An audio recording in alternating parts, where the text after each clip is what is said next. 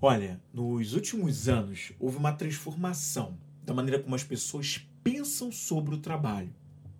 Durante muito tempo, perdurou na nossa sociedade o pensamento de que o que é feito profissionalmente serve como meio para garantir a nossa sobrevivência. Basicamente, esse era o único ou o maior objetivo do trabalho na vida das pessoas. É, mas a coisa mudou. Cada vez mais há um número maior de pessoas que vai além de apenas garantir a sobrevivência através do trabalho. As gerações dos nascidos, principalmente dos anos 80 para cá, têm buscado, em sua grande parte, enxergar um real sentido naquilo que exerce.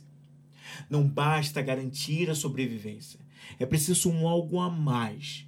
E esse algo a mais tem sido bastante associado ao sentido de vida, a um propósito.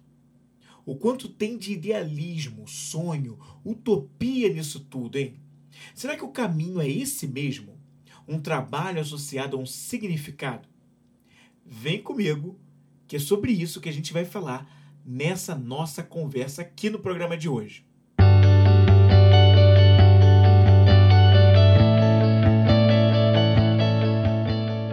Bem-vindo ao Vem Comigo, um podcast inspiracional e sobre desenvolvimento pessoal. Apresentação: Flávio Moreira.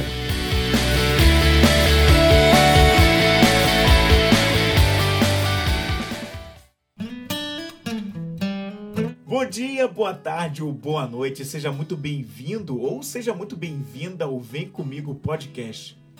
Aqui eu te ajudo a se conectar com a coragem, com a autoconfiança e a paz interior para você viver o seu propósito com liberdade. Eu sou Flávio Moreira e eu sou um especialista em perguntas, fazendo justamente isso. Minha missão é fazer perguntas simples para te conectar com a sua essência, para viver o seu propósito com liberdade. Continuando a série A Vida é uma Escola, chegou a hora de trocar de sala de aula. Até a semana passada, nós conversávamos sobre as disciplinas que aprendemos na sala do pessoal na Escola da Vida. Hoje, nós vamos fazer a primeira troca de sala de aula. É isso mesmo. Hoje nós entramos na sala do profissional. E a primeira das três disciplinas aplicadas nessa sala é o propósito. Essa é particularmente uma das disciplinas que mais eu curto e tenho interesse, pois ela investiga, ela nos instiga a compreender a filosófica pergunta sobre o sentido de nossas vidas. Será que você precisa de um propósito na vida? Porque esta seria uma das disciplinas dessa escola da vida. Será que você tem um propósito e nem sabe? Estaria o um propósito sempre relacionado ao trabalho? Em fevereiro de 2005, um jovem profissional iniciava sua graduação em administração depois do insucesso nas tentativas de ingressar numa universidade pública para coçar a paixão daquela época, que era o jornalismo, ele preferiu começar a faculdade num curso que era uma espécie de segunda opção. Três anos e três passagens por estágios depois, e já às vésperas de se tornar um administrador graduado, ele inicia sua carreira profissional numa grande multinacional brasileira. A empresa era nada mais nada menos do que a Vale do Rio Doce. Hoje, apenas Vale SA, uma mineradora com sede na cidade do Rio de Janeiro, que além do nome de peso, era vista como uma oportunidade da vida, não só para esse jovem, como também para milhares de pessoas nesse país. Era a oportunidade de fazer uma carreira, de crescer, de se desenvolver e nunca mais sair. Afinal de contas, que baita empresa para se trabalhar o futuro estava garantido.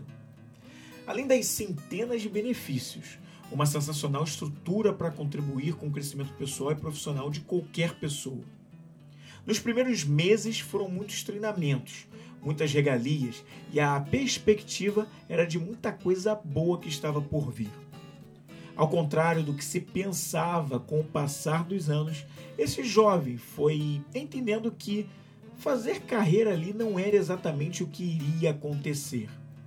O mercado de trabalho havia mudado. as expectativas dele também. E o seu próprio crescimento no conhecimento não acompanhava exatamente a evolução que ele havia alcançado até aquele ponto ali na companhia.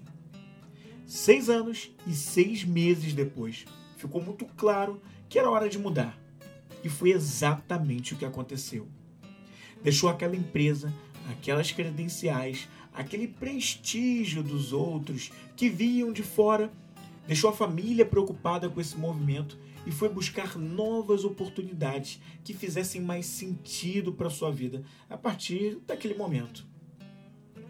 Depois de uma má sucedida investida para atuar como um consultor em gestão e marketing, ele retorna ao mundo corporativo oito meses depois.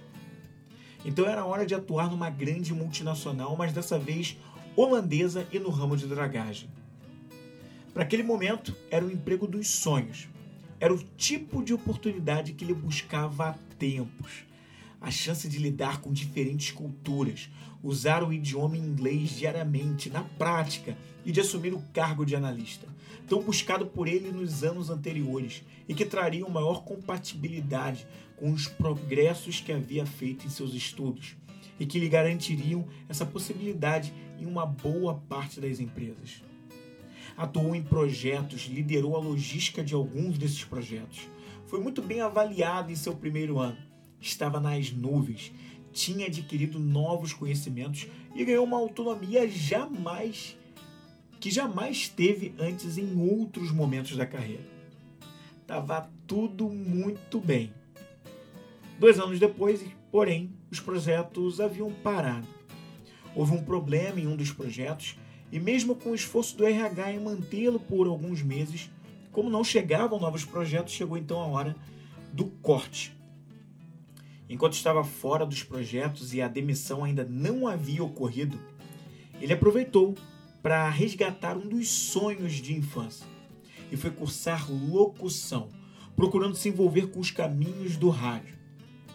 Meses antes da demissão, ele havia criado seu próprio podcast, que conversava bem próximo da linguagem do rádio na realidade.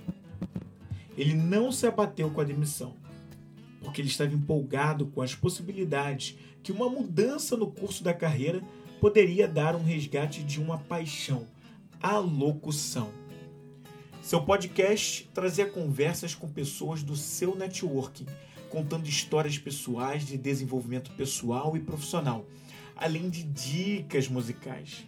Ele queria inspirar pessoas com as histórias dos amigos que eram convidados para contar suas experiências encantadoras e engraçadas. Um pouco mais de um ano após o lançamento do podcast, sua namorada sofre uma tentativa de feminicídio. E os rumos da história desse agora não mais tão jovem a ser profissional mudam completamente. Toda a rotina e andamento de sua vida são inteiramente modificados. De uma vida sempre voltada para priorizar e investir em suas próprias necessidades e interesses, para uma transformação que leva à experiência de doação do seu tempo, atenção e inversão de prioridades. De uma vida comum, sem sustos e dentro dos padrões do modelo de sequência usado como referência pela sociedade, por uma total desconstrução. A vida profissional foi momentaneamente paralisada. Os momentos tranquilos é, deram lugar ao estado de alerta, preocupação, mas ao mesmo tempo de horas voltadas para dar suporte emocional, contribuição genuína e muito amor ao próximo. Para esse jovem, era impossível levar a vida que levava antes enquanto sua namorada estava passando por uma tetraplegia em virtude da violência sofrida, bem no portão da casa dela. A vida dela havia se transformado literalmente do dia para a noite. E a dele também, por escolher estar ao lado dela pelos próximos passos dessa mudança drástica de realidade. Deixou para trás um modelo de vida previsível para mergulhar numa vivência prática de compaixão e paciência para assim dar os passos de reconstrução necessários. Enquanto fazia essa travessia, fez questão de recorrer aos estudos que sempre gostou de fazer na área do comportamento humano. Era preciso construir internamente uma blindagem emocional para todo desafio que acabava de se apresentar na sua vida. Precisava se fortalecer se verdadeiramente ele quisesse dar o mesmo suporte à pessoa que escolheu estar ao lado. Toda a vivência, os estudos e a aplicação desse conhecimento na prática, diante de uma situação real impactante, foram lhe colocando em contato com as áreas do desenvolvimento humano. O que antes era apenas conhecimento para ajudá-lo a lidar com seu novo momento de vida se transformou em uma ferramenta para contribuir com mais pessoas que passavam por momentos de forte impacto na vida ou que buscavam sentido naquilo que fazem. Novas formações e conhecimento para desenvolvimento pessoal e profissional o ajudaram a criar e percorrer uma nova jornada que inclui viver daquilo que passou a atribuir significado. Diante da dor, seja de que tamanho for, ou do problema que passamos, é possível extrair sinais que podem estar querendo nos colocar de volta aos trilhos daquilo que nos leva ao sentido de nossas vidas. Hoje, todas as experiências profissionais passadas desse jovem adulto se somam ao maior desafio de sua vida até aqui. Com uma mudança que veio de um caso de violência e tetraplegia de sua namorada. Atualmente, ele ajuda todos aqueles que buscam sentido no que fazem e querem viver essa liberdade, unidos com mais coragem, mais autoconfiança e principalmente paz interior. Eu acabei de contar para você um resumão da minha própria vida nos últimos 15 anos. Existem elementos nela que podem explicar melhor e exemplificar questões relacionadas ao propósito. O propósito é uma palavra que pode ser entendida como aquilo que coloco diante de mim. Uma vida dotada de propósito é aquela onde entendemos exatamente por que fazemos o que fazemos e ao mesmo tempo por que nós escolhemos não fazer outras coisas. Numa vida com propósito, eu entendo a razão pela qual eu me proponho a fazer com clareza aquilo que eu faço. Ter essa clareza sobre o que eu faço é justamente o que atribui significado, traz sentido. A busca por sentido vem do reconhecimento de mim mesmo naquilo que eu faço. Não pode ser qualquer atividade. Eu preciso me ver naquilo. Se a sua busca é por uma vida com significado, isso significa dizer que você recusa a alienação e quer meios para pertencer a você mesmo ou a você mesma, com razões suficientes e mais fortes do que apenas garantir a sua própria sobrevivência. E porque essa busca por sentido de vida é aquela onde existem motivos mais fortes do que apenas a sobrevivência. Porque esse motivo é o mais básico de todos entre os motivos pelos quais fazemos o que fazemos. Obviamente, ele não deve deixar de existir, mas ser o único ou o mais forte na sua lista de prioridades, na realidade, se provará sinônimo de fraqueza e ele vai ruir em médio ou longo prazo. Quando você faz o que faz por motivos tais como se sentir útil, realizado, que são aspectos que te levam à liberdade de fazer o que faz e não pela mera obrigação, isso muda o jogo. Esses são alguns exemplos de motivos mais fortes, consistentes e libertários sobre o sentido de fazer o que você faz. É sempre bom lembrar que não podemos ser ingênuos. Claro que existem sim momentos em nossas vidas que podemos sim passar por fases onde nós precisamos fazer coisas que são apenas para cumprir nossas necessidades, mesmo não querendo de fato realizar aquilo. Alguns momentos são feitos da necessidade de garantir a nossa sobrevivência sob certas circunstâncias. E está tudo bem. O que nós deveríamos buscar é não transformar esses momentos em situações que sejam encaradas como imutáveis e de permanência, já que a vida está o tempo todo em evolução e em movimento. Certas atividades não estão linkadas com os nossos motivos mais fortes, com nossos valores. e elas nos afastam da nossa real liberdade. Quando não fazemos o caminho para a busca da liberdade, a vida se encarrega de nos colocar de volta ao caminho dos trilhos dessa busca de alguma forma. E essa é conhecida como a famosa lei de causa e efeito, ou, para algumas tradições milenares, essa é a relação entre karma e dharma. O dharma é o sentido, o propósito, aquilo que me coloca na busca pelo caminho adiante, onde através de um talento único que eu tenho ou talentos únicos que eu tenho, eu deveria colocar esses talentos a serviço daqueles que precisam deles. Quando executo esse talento único ou esses talentos únicos, eu perco a noção do tempo, eu entro no chamado fluxo, eu expando a minha consciência e eu contribuo com aqueles que precisam daquela solução da qual eu vim ao mundo para ajudar a resolver, do meu modo único e exclusivo de expressar isso. Eu posso ter mais de um talento sendo expressado para cumprir o meu Dharma, ou seja, o meu propósito. Já o karma é o veículo que vai insistir em nos colocar de volta para o caminho daquilo que faz contato com o nosso próprio propósito ou Dharma. Ele vai nos lembrar, através de situações, circunstâncias e pessoas, que caso estejamos desviando do nosso sentido de vida, nós devemos voltar de alguma forma para ele, seja no amor, seja na dor.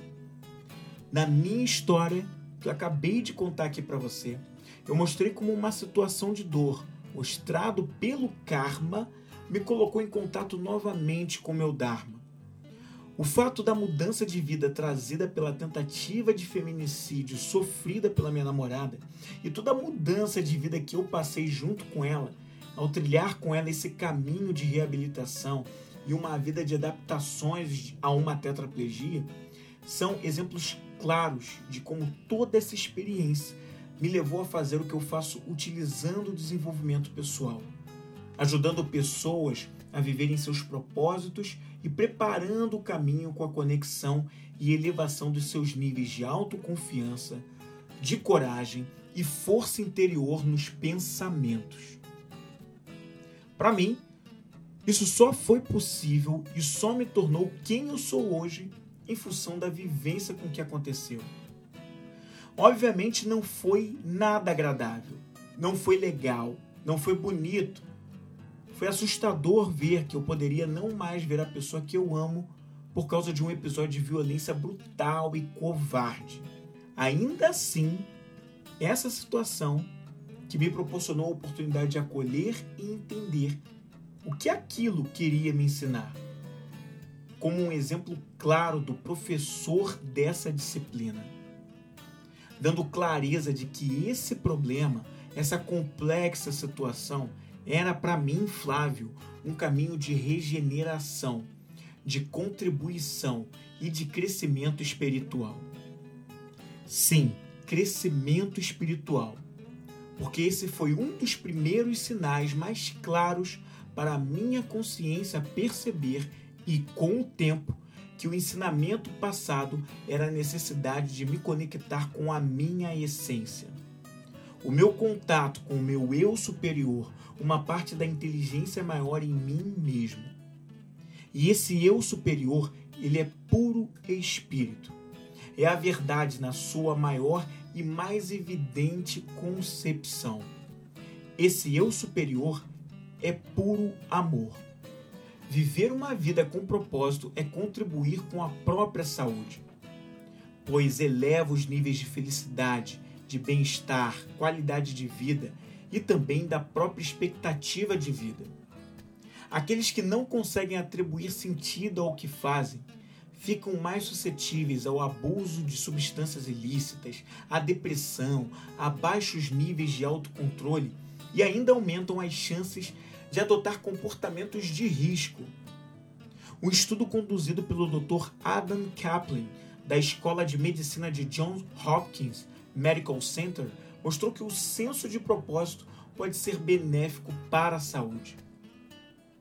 Esse estudo levou à criação de um índice que pode ser medido e leva as iniciais do propósito de vida em inglês, ou seja, PIL, P-I-L, Purpose in Life. Um dos estudos foi capaz de evidenciar que idosos com baixo nível de PIL, ou seja, de propósito de vida, tinham o dobro de chances de desenvolver Alzheimer. Isso porque o baixo nível de propósito de vida faz com que o nosso cérebro fique em piores condições de preservar o que é chamado de reserva cognitiva, que é a habilidade de criar alternativas, improvisar e buscar alternativas em situações desafiadoras ou adversas. Idosos com reserva cognitiva maior tiveram maior capacidade cerebral de driblar os danos causados pelo Alzheimer. Pesquisadores ligados a esses estudos sobre o propósito acreditam que o propósito dá o senso de direcionamento que proporciona um estado mental que é capaz de desenvolver um ambiente mais saudável e menos estressante.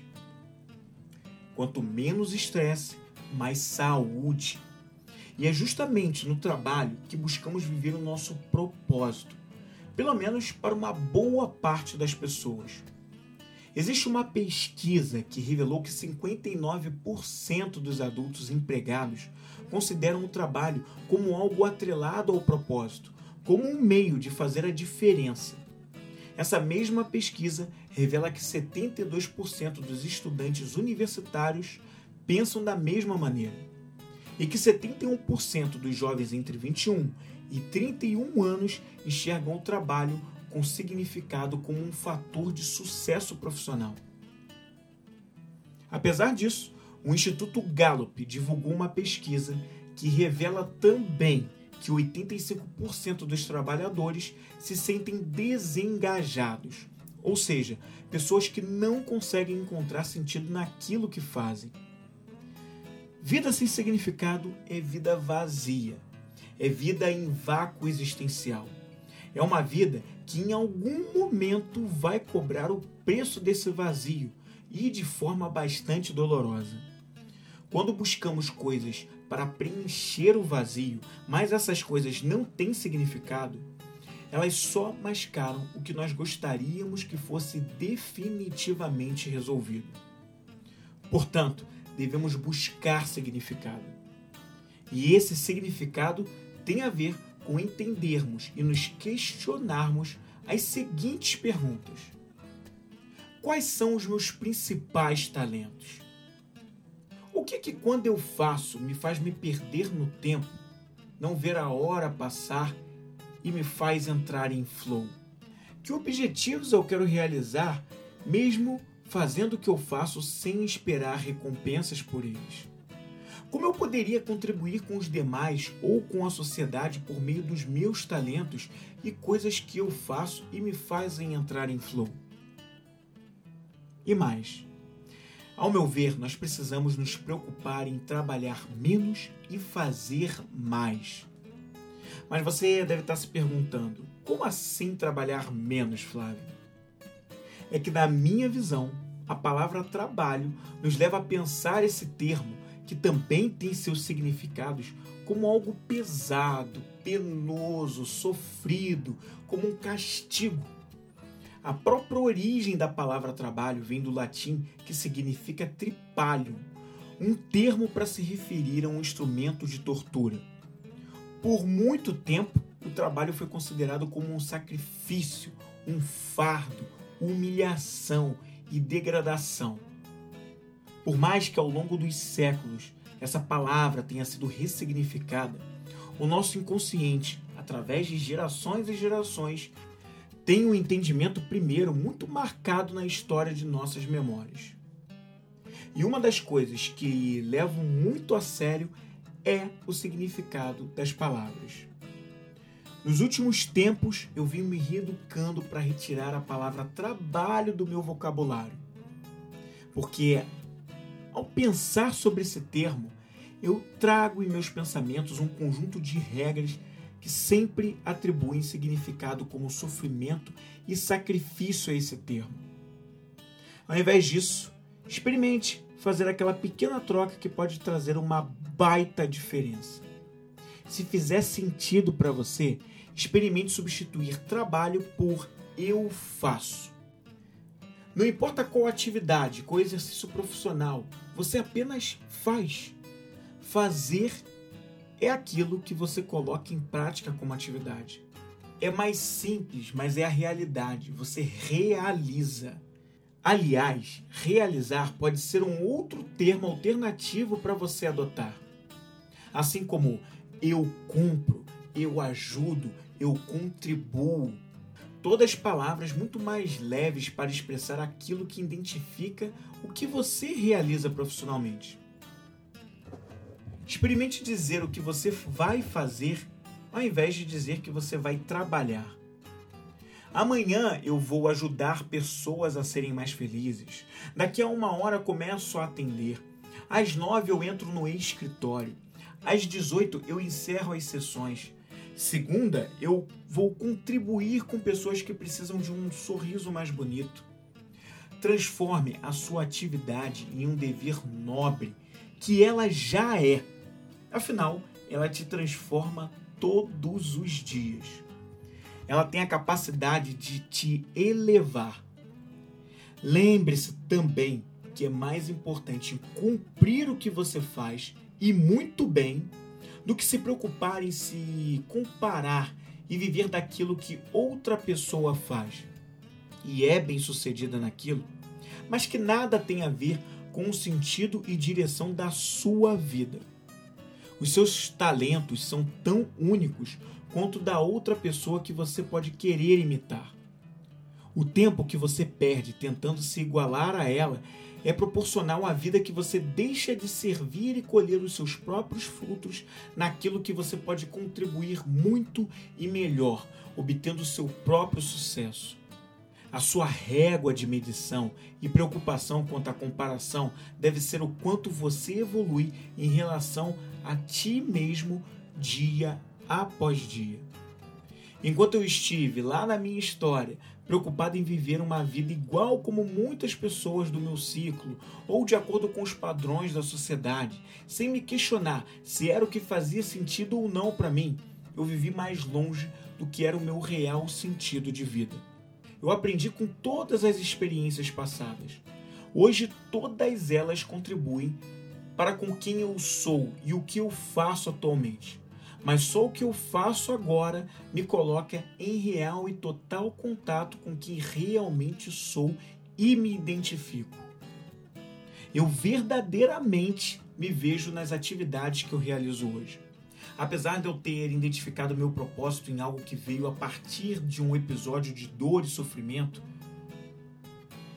o seu propósito não precisa ou não está essencialmente ligado a isso.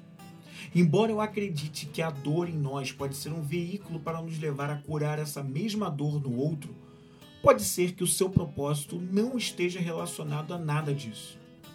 Ainda que eu ache muito bonito histórias de pessoas onde o propósito emergiu de causas nobres e notáveis, eu também acredito que o seu propósito pode ser algo infinitamente mais simples que isso. Ele não precisa ser algo rebuscado Afinal de contas, o real e maior propósito da vida de todos nós é explorarmos a nossa vida totalmente, em todos os aspectos que nos são possíveis. Passando desse mundo conhecendo exatamente o que somos como indivíduos e tudo o que acontece. É o autoconhecimento sendo constantemente aprofundado, entendendo o melhor e o pior de mim e crescendo com isso. Ou seja, apenas vivendo. E esse aqui foi o Vem Comigo podcast dessa semana. Na próxima eu vou voltar com mais uma disciplina de vida. Mas se você está curioso curiosa e quer saber ainda mais como eu posso te ajudar além desse conteúdo aqui do podcast, Entra no link que vai estar na descrição, você vai cair no meu Linktree e vai poder achar outros conteúdos, outras mídias onde eu estou presente e principalmente vai poder ter acesso ao meu site, onde você vai entender um pouco mais do que eu faço e como são as maneiras que eu posso te ajudar. Eu volto na próxima semana com mais um Vem Comigo podcast, dando quem, sequência, quem sabe, a essa série. A vida é uma escola? Qual será a próxima disciplina dessa sala profissional? Até a próxima semana e vem comigo!